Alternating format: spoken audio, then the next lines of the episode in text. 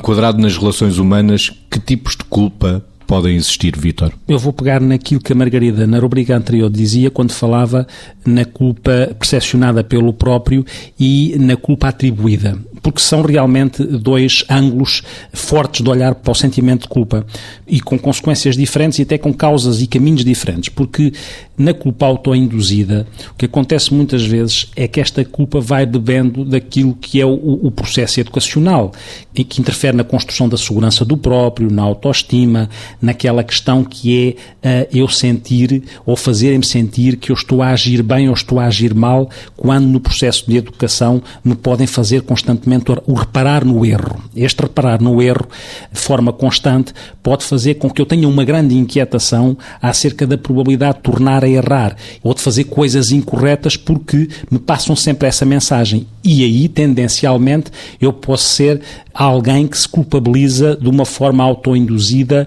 quase automaticamente, como se estivesse sempre com a inquietação de falhar e se falho, sou culpado.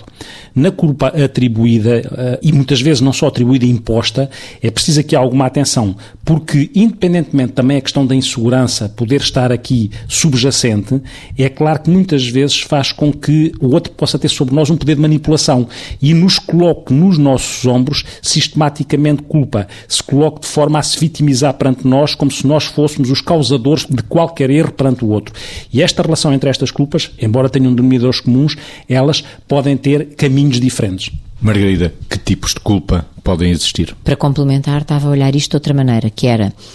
a culpa silenciosa e a culpa uh, manifesta, ou seja, aquelas pessoas que fazem determinado tipo de caminhos de vida, tomam determinado tipo de decisões em áreas fulcrais do seu funcionamento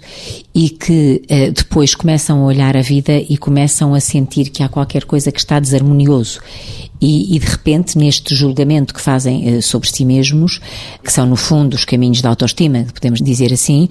uh, as pessoas vão experimentando uma culpa silenciosa que também em silêncio as vai deprimindo e por vezes as vai incapacitando. Mas depois ainda há outro tipo de culpa, que é a culpa que me estava a lembrar, a culpa manifesta, que é uma culpa que às vezes é vitimizante, ou seja, a própria pessoa serve-se da exibição da culpa que experimenta, que às vezes nem experimentada é, é mais uma culpa exibida para apelar a que o outro, de alguma forma, vá